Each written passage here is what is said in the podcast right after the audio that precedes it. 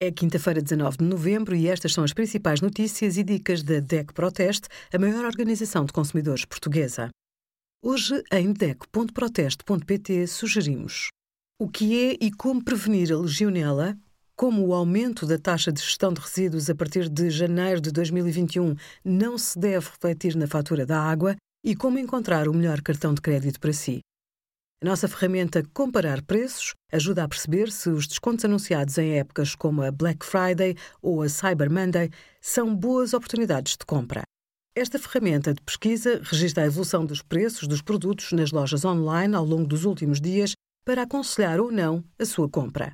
Basta pesquisar o nome da loja e do produto ou inserir na caixa Pesquisa pelo URL o link completo do produto, tal como surge na loja online.